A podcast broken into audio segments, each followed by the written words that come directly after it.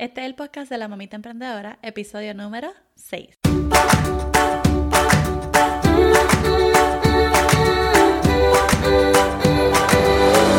Este es el podcast de la Mamita Emprendedora. Mi nombre es Jessica Nieves.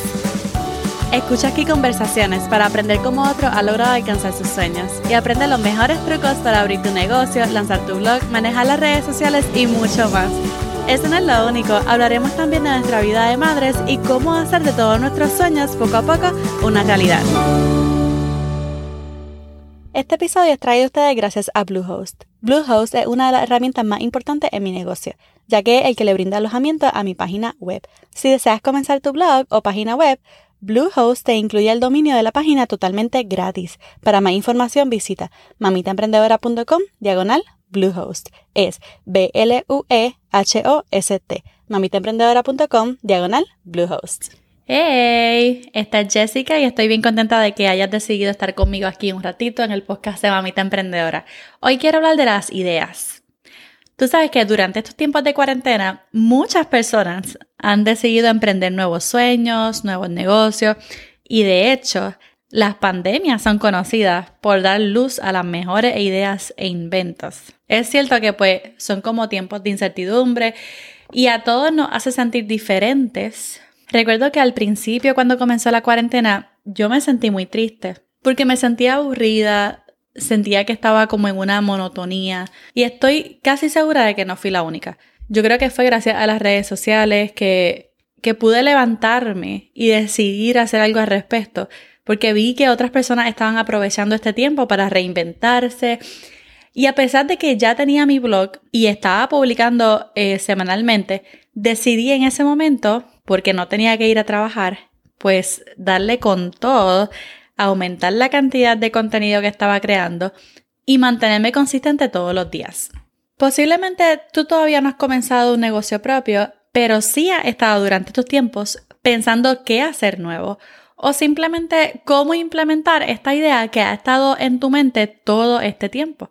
Muchas veces la excusa número uno que tenemos para no comenzar algo nuevo es porque ya otras personas lo están haciendo.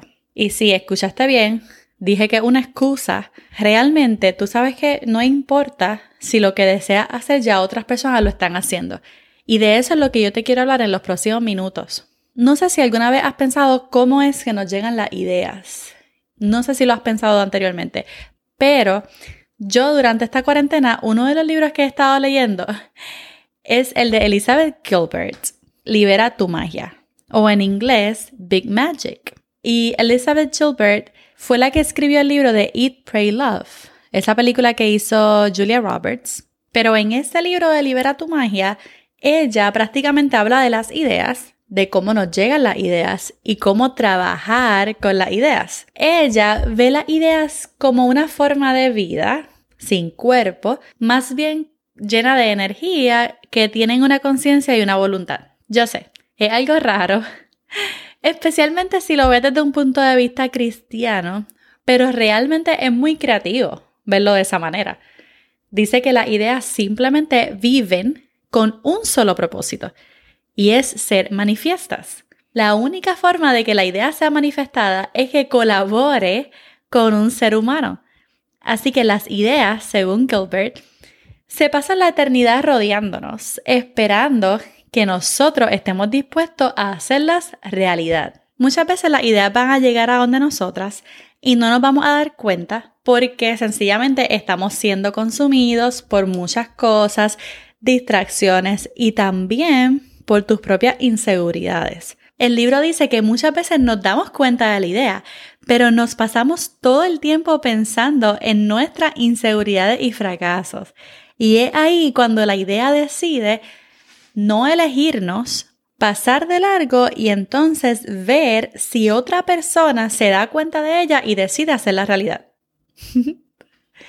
y yo realmente me he identificado con, con la autora del libro, con Elizabeth Gilbert, porque sí me ha pasado. Me han llegado muchas ideas y tú sabes ese momento cuando, cuando te das cuenta de algo, de eso nuevo que tú puedes hacer. Y entonces la idea no te deja dormir, te persigue, realmente no te va a dejar ir hasta que decidas o no trabajar con ella. A mí me encantó este punto de vista, aunque realmente yo lo que creo más bien es que Dios nos capacita y pone en nosotros la idea, pero sí estamos distraídos muchas veces pensando en nuestras inseguridades, pensando en el ¿y si no funciona?